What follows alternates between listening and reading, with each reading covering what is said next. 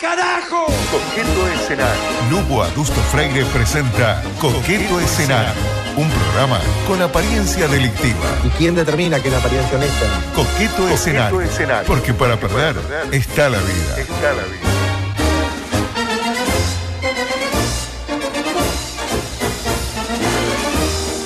Es para mí un honor inconmensurable dar comienzo a una nueva edición de Coqueto Escenario, su audición político partidaria deportiva, eh, sanitaria y de variedades. Hoy encalenado por la presencia de Gustavo Rey, a quien le doy la bienvenida, un ¿Cómo anda? prohombre ¿Cómo anda, de la radiodifusión. Espectacular. Bueno, ¿A quién más tengo por ahí? y acá Cáceres la debe tener, Cáceres ¿no? anda por acá. Antonella, un placer. no sé cómo no le tuvo ninguna emergencia policial que atender, así que está con nosotros. Exacto. ¿Anda bien, mija? Muy bien, ¿usted? Cuidándolo Sí, como eh, no tan bien como usted. ¿Por qué? ¿Qué pasó? Y no, porque usted está mejor que yo, ¿qué quiere que le diga? Sí, ¿Quiere- bueno, ¿Cuántos años tiene usted? Eh, no, no, no hablo de mi edad. 27, 28, 29, No, ¿cuántos no me mate tampoco. Alguna rubita tengo, pero tengo 26 recién cumplidos, no sea malo. Yo 26, yo tengo, ¿cuánto tengo? 89, imagínese, Claro, y no está está- mejor que yo. Está una pata allá y una pata acá. Claro. Y hablando de, bueno, un poco fuerte el concepto, ¿no? No, perdón. ¿Lo tengo Martini también? Martini. Sí, buen día, Lugo, ¿cómo le va? Ah, bueno, qué Qué bien, fuerte y claro. ¿eh? Qué lindo. Se lo escucha espectacular. Bueno, damos comienzo a esta edición, la 586 de Coqueto Escenario. Ahora eh, me sorprendí hoy escuchando, ¿no? En nuevo horario, ¿no? Inmediatamente después de Telemundo, por lo que estuve escuchando. Al menos eso entendí hoy de lo que dijo López. Adelante. Son las 7 y 55 de la mañana. Vamos a avanzar con otras noticias en Telemundo. En Telemundo, ay Dios. En todo pasa. ¿Cómo están? ¿Cómo están? Todo Sí, lo que tomado. pasa que, claro, dije Sí, Telemundo. atender muchos kioscos a veces te Muchos lleva a la kioscos.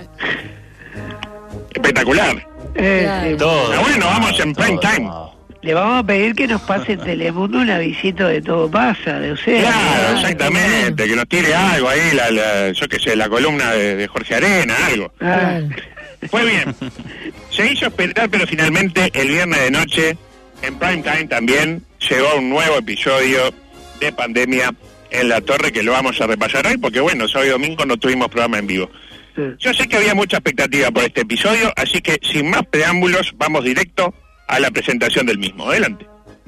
Quien habla es presidente de la República. ¿Tenemos decisiones? Ninguna. Pasa que se les rompió el aparato. Agradezco la pregunta, Daniel. La perilla del control. Por favor, se lo pido. No digo diaria, pero cotidiana. La democracia queda como el horno. ¡Se acaba la paciencia! ¡Por favor! ¿Te queda claro? Las nubes pasan y el azul queda. Pandemia en la torre. Si me lo pedís así, ¿no? Muy buenas noches, le damos la bienvenida. Recibimos al señor presidente de la República, Luis Lacalle Pou, acompañado del señor ministro de Salud Pública, Daniel Salinas, el presidente de Codicen, Robert Silva, y el director de OPP, Isaac Alfi. En primer término, le damos uso de la palabra al señor presidente. Hoy les presentamos la nueva normalidad. Bueno, ahí lo tiene, ¿eh? No, con nombre de, de episodio y todo, la nueva normalidad. Y ya vamos a ver por qué. Qué linda presentación. ¿Le gustó ¿Incorporaron al presentación? periodista le argentino? mucho. Yo creo que Abigail, Sí. disculpe, medio adusto, pero no está viviendo en Uruguay, ¿no? No, están ¿En USA. Ahí va. Eh, no, es que se horrorizaría con lo que pasó ayer. No sé si va a hablar algo del tema, pero tanta gente ayer? paseando, ¿no? Ah, este, yo qué sé, yo me ¿Chica horrorizo de por otras José? cosas. Gente paseando eh, hubo siempre, ¿verdad? Pero no vamos a meternos en ese tema eh, por ahora. Lo cierto es que Luis empezó el episodio hablando de un tema que explotó la semana pasada y que es la diferencia entre los test positivos y los casos positivos. Una cosa es un test positivo, otra cosa no es positivo. Prácticamente lo primero que dijo Luis fue esto. Adelante, Luis. En el cual se han realizado 510 análisis. De esos test, 18 han sido positivos. 18 test no necesariamente significan 18 casos nuevos. Después tendrán el informe completo al respecto. Bueno, para reflexionar lo que dice Luis, ¿no? Claramente fuimos a leer el informe como él mismo nos invitó y dice precisamente eso, 510 análisis, 492 negativos, 18 positivos. con 770 casos positivos y 508 casos confirmados. Hasta ahí me van siguiendo. Sí. La pregunta es, ¿cuántos casos teníamos el día anterior a este capítulo? Es decir, el 16 de abril. ¿Me escuchan bien? Sí, lo estamos escuchando. lo Ah, no, no, escuchamos, por la duda, porque que- se generó un silencio ahí, eh, que no quedó ni música. Estamos, estoy pe- no, estamos No, es que no lo queremos interrumpir, Claro. adulto, No, porque no, si no lo sacamos de lo planificado, Decía, por 16 de eso ya ni, teníamos 502 ni le pregunto. No, ni me pregunte. Eh, esto significa que esos 18 positivos se tradujeron en apenas 6 casos confirmados, porque dieron 18 casos positivos. Pero Sí. pasamos de 502 a 508. ¿Me interpreta? Sí. 18 casos positivos, 6 casos confirmados. Seguramente a esta gente, a estos 18 tipos le hicieron 3 test. 18 entre 6 me da 3. Eh, por la duda, ¿no? Le encajaron 3 hisopos. Es gente co- como obsesiva que... Pa, poneme otro hisopo. Pero sale 2 mil pesos. Data, acá tenés 2 mil pesos. ¿Es un tema de plata? Tomá, 2 mil pesos. Dale, otro hisopo. Y la segunda pregunta. Otro hisopo, claro. Otro hisopo. Y la segunda pregunta, ¿cómo siguió la cosa? Es decir, ¿cuántos casos pasamos a tener el sábado 18? Es decir, al día siguiente a este capítulo. Pasamos a tener 517. Es decir, que de 508 pasamos a 517. En cualquier escuela del país, como dice Fito Garcés, me da 9. ¿Sabe cuántos test positivos hubo? ¿Cuántos? Nuevamente 18.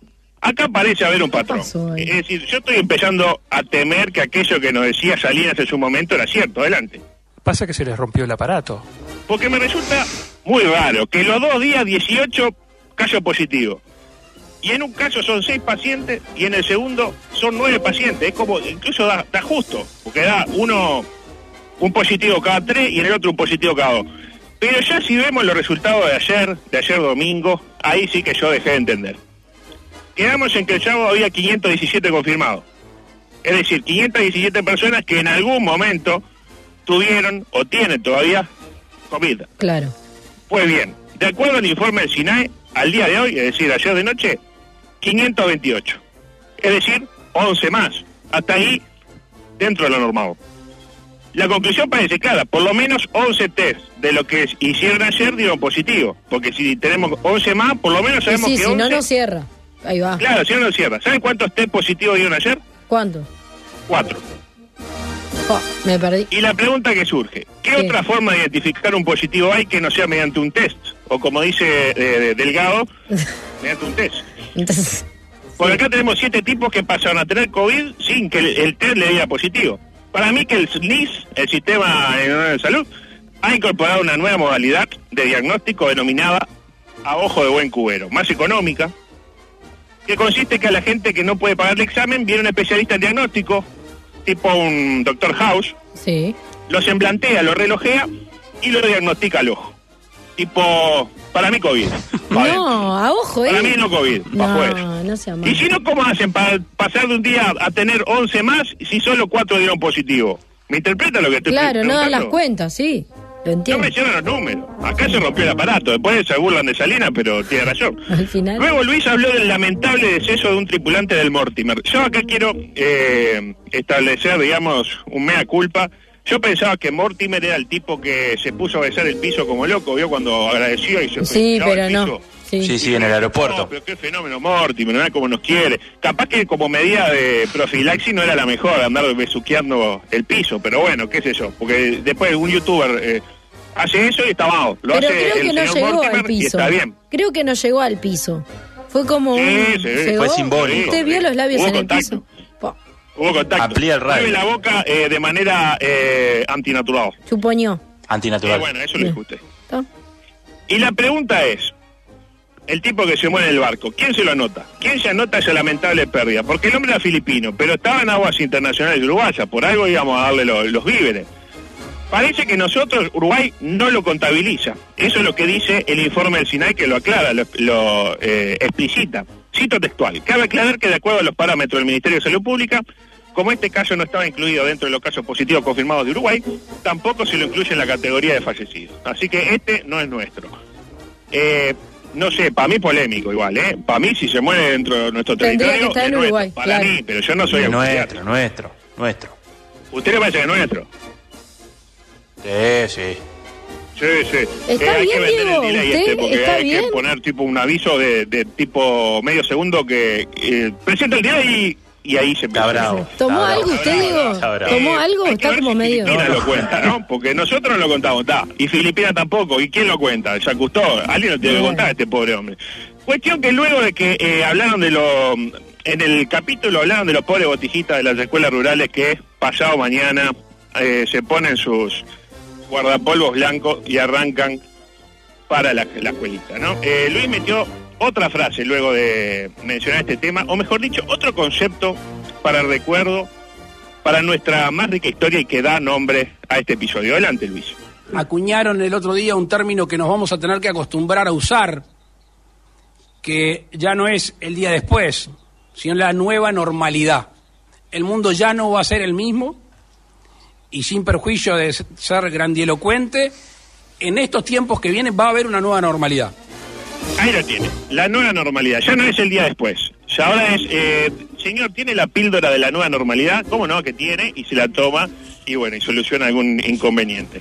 Eh, se ve que le gustó el concepto porque lo metió varias veces antes de volverla a decir Lito a Alf- Alfi. Quiero detenerme en este tema porque que le diga Lito a Alfi a mí me sigue rechinando. A mí no me gusta que Ni se haga- Barrera lo hacía, ¿no? Ni, ni Damiani tampoco, nada. No, exactamente, pero ni, ni en la casa le deben decir Lito a Alfi, ¿no?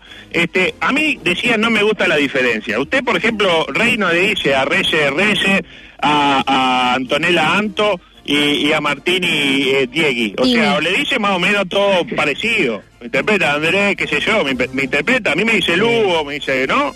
Pues no es que le dice el señor, no pone distancia, más o menos los trata a un nivel igualitario, así que para mí o a todos por nombre y apellido o a todos por el apodo, porque eso genera molestias, no solo en el postergado, ojo, en este caso Salinas, sino también en el supuesto beneficiado, que se da cuenta que es el prefe y no le gusta. ¿Me interpreta? ¿Lo Sí. interpretó? Bueno, en este caso fue aún peor porque Salinas no habló hasta que un periodista le hizo una pregunta. O sea, nunca le dio la, la palabra Luis a Salinas confirmando que ese relacionamiento no pasa a su mejor momento. Sí habló Robert Silva, que, pero se ve que tampoco tiene confianza con Luis porque ya vamos a ver cómo lo nombra.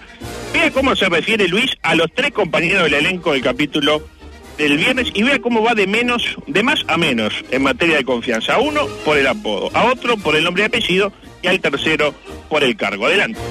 Pero en este sentido me gustaría que, que Lito Alfi este, abundara un poco más al respecto. Sí, si le parece, le doy la palabra a Robert Silva, que va a poder explicar mejor que yo este, este tema. Fue otro de los temas, como, como bien dice el ministro de Salud Pública, que ayer estuvo en la mesa con los científicos. Ahí lo tiene. Me interpreta a uno Lito, al otro Robert Silva y al otro el señor ministro de la República. Pero volvamos a la frase que le da nombre a este capítulo. Veamos cuántas veces dijo Luis nueva normalidad en un minuto. Adelante, Luis. ¿Qué es la nueva normalidad? Sino la nueva normalidad. En estos tiempos que vienen va a haber una nueva normalidad. Y esa nueva normalidad, nueva normalidad, y se ha llevado con normalidad No. esta nueva eh, normalidad, valga la, la redundancia. Podemos pasar a parte de la nueva normalidad gracias a los uruguayos. Ahí lo tiene. Creo que, que dijo 17 veces Frente Amplio en uno de los debates que no se le escuchaba decir tantas veces la misma frase. Aparte dice normalidad y normalidad. En ocasiones dice entonces, La normalidad. nueva normalidad y la nueva normalidad. Falta Exacto. la nueva normalidad, que es como se debería decir. Claro. ¿Qué pasó con el tema de las perillas? Me preguntaba. Porque el otro día se acuerda, el capítulo anterior, la perilla de la salud, la perilla de la social, etcétera. Me pregunto, ¿entró en desuso esa analogía ahora que Luis dio con esta gran frase de la nueva normalidad? La respuesta es no. Luis sabe que los conceptos tienen que ir entrando de a poco, permeando, por ósmosis, se podría decir. Hay que traerlos dos por tres para ponerlos sobre la mesa. Y así fue que volvió a hablar del tema. Adelante, Luis. Y ustedes recordarán que hablamos de las tres perillas, la, la sanitaria, que es la más importante, la social y la, y la económica. Y toda esa información está siendo centralizada en el equipo que este, está comandando Lito Alfi con el asesoramiento científico. Lo que sí tiene que quedar claro es que la responsabilidad sigue siendo siempre de la misma persona, que es la del presidente de la República. Lo que sí uno va a tener más respaldo científico para tomar las decisiones que pueden beneficiar o, o afectar la vida de los, de los uruguayos. Y por eso, de nuevo, la perilla sanitaria y en este caso la perilla social, que es la que estamos evaluando, Ahí lo tiene. Eh, sigue en, eh, en pie el tema de las perillas, que ya en algún momento vamos a, eh, a hacer la representación gráfica de las perillas. Porque la gente piensa, ah, debe ser una analogía. No, la perilla existe. existe el acelerador de, de contagio, existe todo. Por último llegó la tanda de preguntas, ¿no? Luego de referirse a un grupo de tres científicos, vio que decía no sé qué, los científicos, el científico me lo confirmaron, tipo Miami me lo confirmó, pero con los científicos. Un grupo de tres científicos que van a trabajar eh, para el gobierno y que imagino que los van a usar de chivo expiatorio en algún momento. Tipo que alguien hace una pregunta incómoda y uno puede, eh, Luis puede decir, ah, no sé, eso nos dijeron los científicos, pregúntele a ellos que para ellos son científicos. En las preguntas lo pasearon por todos los temas, Luis, la verdad, y respondió muy bien. La verdad que está eh, presidenciando desnudo. Incluso le preguntaron por el tema del hackeo a Rivera Elgue, del que hablamos el pasado viernes, que contra todo pronóstico, la verdad quedé increíblemente sorprendido, manifestó que no, que, que mintió, no había sido un hackeo, en realidad. La verdad que yo cuando lo escuché me sorprendió, como dijo, no, no puede ser, ya no se puede creer en nada. Yo la verdad que me había comido que era un hackeo porque tenía todos los condimentos para hacerlo, ¿no? Una cosa este, espectacular. Y Luis respondió sobre este, tema, eh, sobre este tema también sin que le temblara la voz. Adelante, Luis. Por suerte, por suerte, hoy hablé con el subsecretario de Defensa y sé que habló con ustedes y como uno espera de este, personas de bien y gente que está en el gobierno, asume la responsabilidad. Y es una responsabilidad personal, sin perjuicio que en lo político, obviamente, no puedo aceptar que eh, estemos en estas cosas que son ínfimamente menores a las cosas que nos atañen a todos los uruguayos. Bueno, ahí lo tiene, ¿no? ¿Cómo se refiere a Rivera Elgue Nieto de uruguayo? No dicen eh, Rivera Elgue Nieto o Riverita o, o Elgui. No, le dice el señor subsecretario. Al mismo nivel, lo pone al mismo nivel que a Salina. Qué errorcito. Eh, ¿Qué dijo Luis? Sobre- y no dijo mucho, pero lo que lo dice tan bien que a mí me emociona. Particularmente estoy orgulloso de que sea el presidente de todos los uruguayos. En el resto de las preguntas tampoco dijo gran cosa Luis. Vamos a decir las cosas como son. Salvo otra frase que parece ir directo a la botonera de Luis que ya estamos armando para todos. Adelante Luis. Algunos usan on-off, le ponen nombres gringos, yo le pongo las perillas en castellano. Cito textual. Algunos usan on-off. Les ponen nombres gringos. Yo les pongo las perillas en castellano. Me parece eh, fantástico. Le preguntaron al Pepe Mujica qué le había parecido esta expresión y el expresidente manifestó. Como el orto. Bueno, hasta acá el capítulo, eh, creo que es el séptimo capítulo de la primera temporada de Pandemia en la Torre. No fue un gran capítulo. El tema es que venía, digamos, habían dejado el listón muy alto en el capítulo anterior. No sé si quieren hacer algún concepto o nos metemos directo en el micro deportivo. Vamos al micro porque le están, Sí, lo están insultando. Al 093 Ah, bueno, 24 lo cuénteme, están ¿quién me insulta? Cuénteme. Eh, alguien le dice grande Lugo, igual, eh, bien, eh, respecto a los casos positivos. Después le ponen, es un viejo atorrante. Eh, por acá, a ver, ¿qué más le dicen? Palabras que rimen con sabandija, ¿no hay? eh, no, no, no, no me haga. No, no, no. Eh, le pusieron piñón fijo a la palanca de los casos positivos. Yo venía viendo hace rato la eh, matufia de los casos positivos, le dicen por ahí. Ah, y le bueno, pero la mandan un gente par de está- contó que yo se lo voy a reenviar, ¿está? Ah, re- reenvíemelo. Se lo y bien reenvío. que no me tutee. Bueno, micro deportivo, por favor, porque... Ahí está, tenemos un hoy el Vasco, un saludo que aparte estuvo trabajando para la producción de Concreto Escenario. Tenemos un popurrí de noticias deportivas. Qué lindo. Vamos a llamarlo de alguna manera, porque el deporte vio cómo es esto. Martínez lo tengo, por ahí. ¿Martini? Sí, estamos acá. Bien, bien. Usted aunque haya delay, tire cosas, Tire, claro. conceptos, porque... Bueno, bueno, bueno, bueno. Porque igual, ahora, por ejemplo, yo sé que usted está con delay, está por el- va por el audio 8. Ya vamos por el 12, pero igual usted tire porque más o menos... volamos audio para 7 atrás, no sigue sin salir. problema.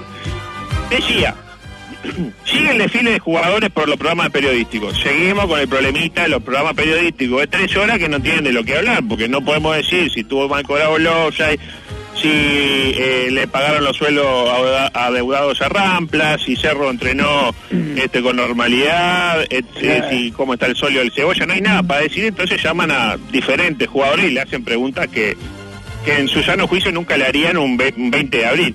Le tocó el caso a Matías Laborda, el zaguero eh, tricoparquense. Tricolor. Tricolor.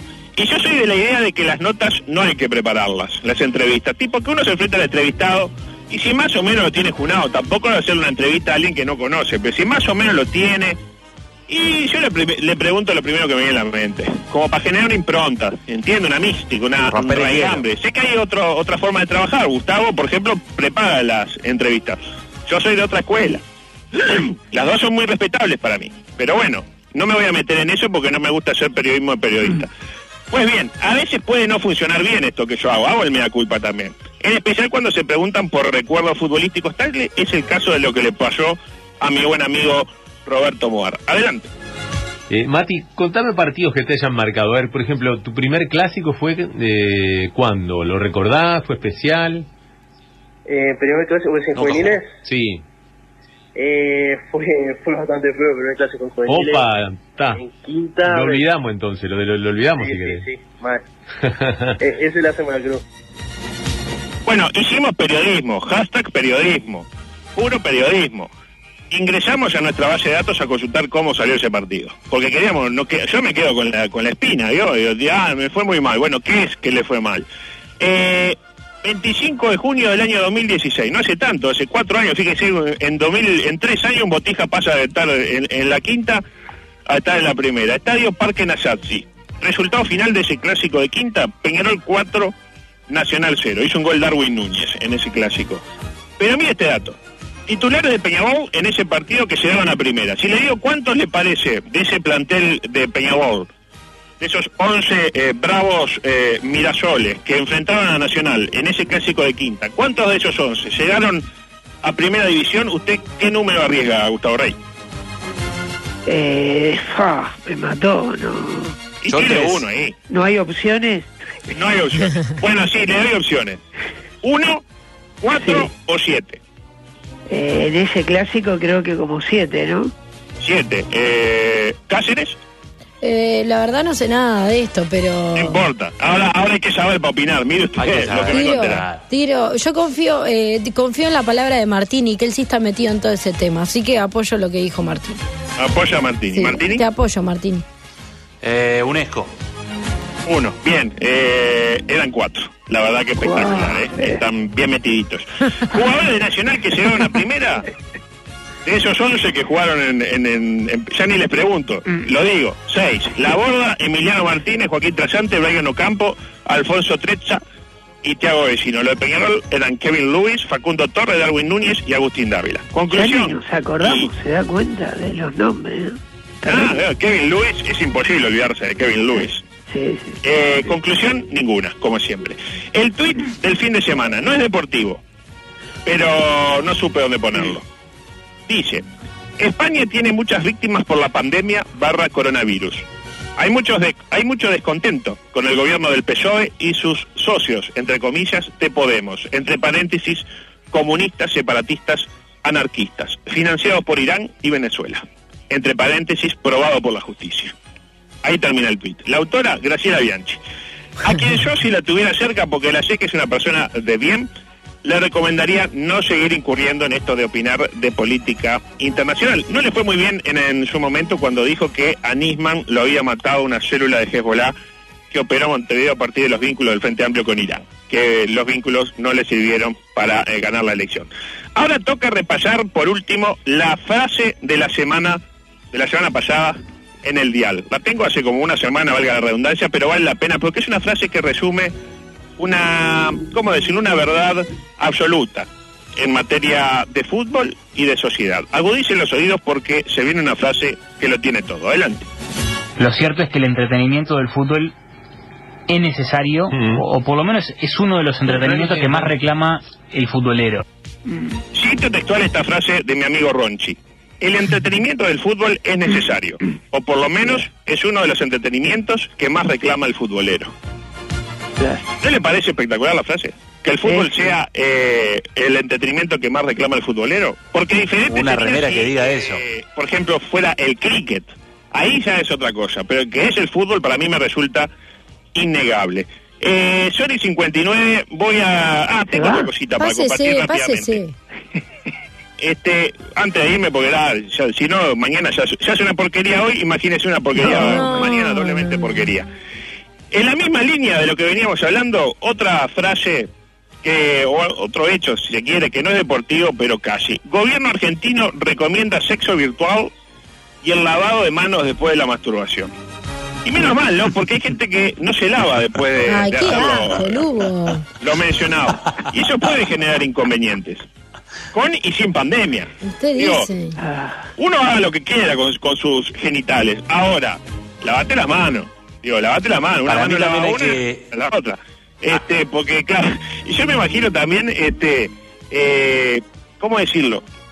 El momento en el que a Salinas le hablen de este tema, en una conferencia de prensa. Porque esto lo dijo eh, un asesor ahí de, del Ministerio de Salud. Imagínense, ahí hizo el ronda preguntas, un Lutzi, por ejemplo, sí, la pregunta para Salinas. En las últimas horas hemos visto que el gobierno argentino recomienda lavarse la mano de la- después de la masturbación. En este marco de esta regionalización de la toma de decisiones que por parte del gobierno encabezado por Luis Lacalle Pou, a quien tenemos aquí delante, eh, ¿qué dice el Ministerio de Salud al respecto? Me parecía fantástico. Pero yo no le quiero hablar exactamente de, de lo que dijo este hombre, sino de cómo se llama este hombre.